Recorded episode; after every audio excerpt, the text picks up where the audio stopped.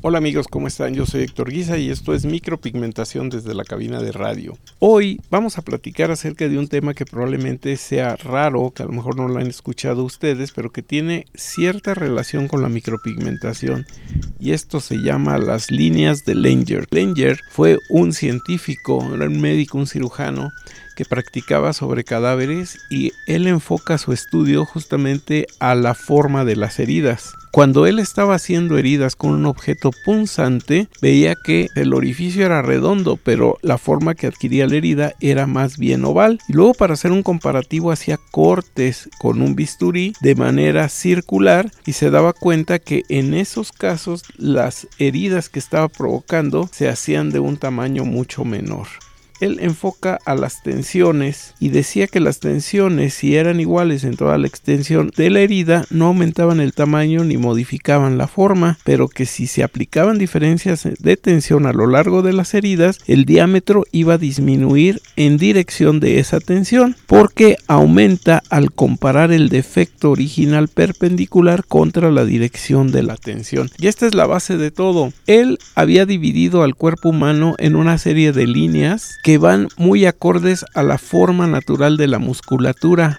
Pero cuando estamos hablando ya enfocándonos al rostro, se fundamenta justamente en la forma como nacen las arrugas. Nosotros podemos recordar que hay arrugas que son verticales, hay arrugas que son curvas, por ejemplo los nasogenianos, horizontales como por ejemplo en la frente. ¿Qué decía Langer más adelante? Él decía que se llaman estas líneas relajación de la tensión cuando la piel está en reposo y si se realizan incisiones paralelas, estas van a tener mejor cicatrización. Y parte de esto lo podemos enfocar en la forma como se está aplicando hoy el plasma pen entonces fíjense cómo las cosas van teniendo relación y no hay nada nuevo bajo el sol, lo que nos falta es tener un poco más de información y de respaldo. Las líneas de Langer y los bordes en distintas áreas, como por ejemplo en la frente, en el cuero cabelludo, en el entrecejo, cada una de ellas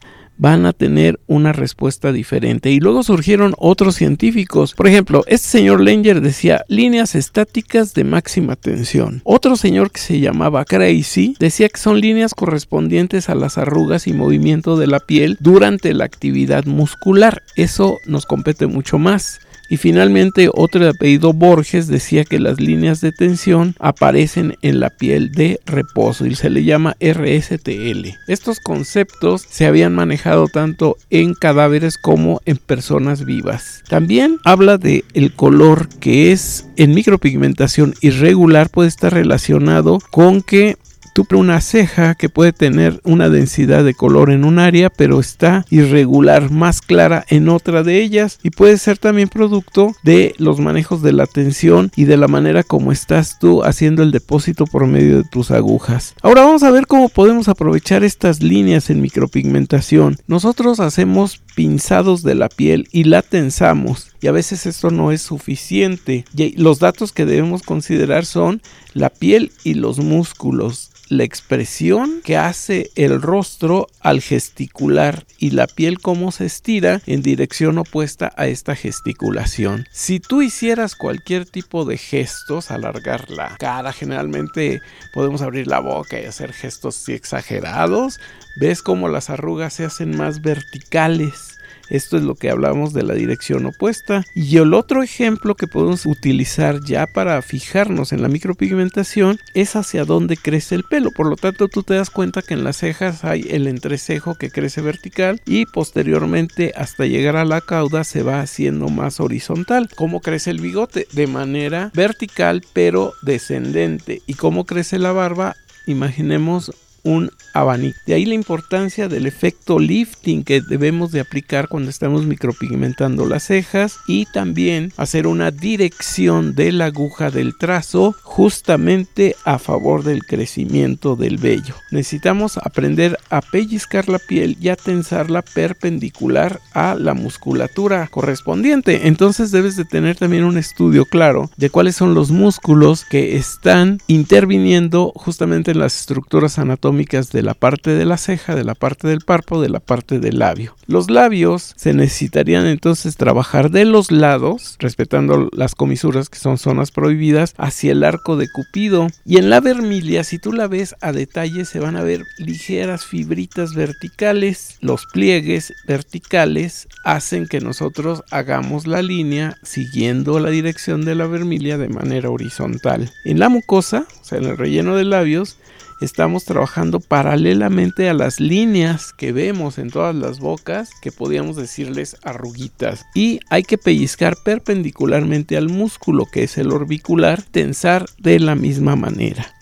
Ahora, si nos referimos a lo que es el trabajo en el párpado, hay líneas que van del borde al centro esto estamos hablando del párpado superior, de los bordes hacia el centro y en el párpado inferior del centro a los bordes. Cuando vas a trabajar sombras en párpados hay que hacerla de manera paralela a las arrugas que tiene el mismo párpado. En caso del superior, que es donde se hace este sombreado, son completamente horizontales y hay muchos pliegues. ¿Cuáles son las ventajas de este trabajo? Que va a haber una absorción uniforme del color y va a ser más rápido el depósito del pigmento. Se van a dar menos vueltas y se va a causar un menor daño a los tejidos. Esto se puede adaptar a cualquier tipo de técnica que tú utilices, no importa tampoco el tipo de agujas que tú estás empleando. Entonces ves cómo estos descubrimientos, estos desarrollos que tuvieron estos científicos, pero básicamente Langer, que es el que más reconocimiento ha tenido, a pesar de que su descubrimiento estuvo guardado por imprecisiones de traducción muchos años y se descubrió hace muy poco tiempo y a partir de ahí desarrolló un efecto de gran impacto, sobre todo en la cirugía plástica. Y esto también es aplicable a los rostros de tus clientes. Así que si investigas un poquito más, verás que hay una información que pocos investigadores tenemos la facilidad del gusto y que nos han llegado esas chispas de iluminación para darte un contenido mejor que complementa tu formación como técnico profesional micropigmentador. Así que te invito a que compartas este podcast con todos tus contactos, hazlo crecer, hazte invitar por mí contacta conmigo para que vengas y nos platiques también de tus experiencias y sobre todo que es mi mayor recomendación, estudia con nosotros aquí en Micropigmenta Tú. Bienvenidos a este podcast, compártanlo y nos esperamos en la próxima emisión. Se despide de ti tu amigo Héctor Guisa. Hasta la próxima. Bye.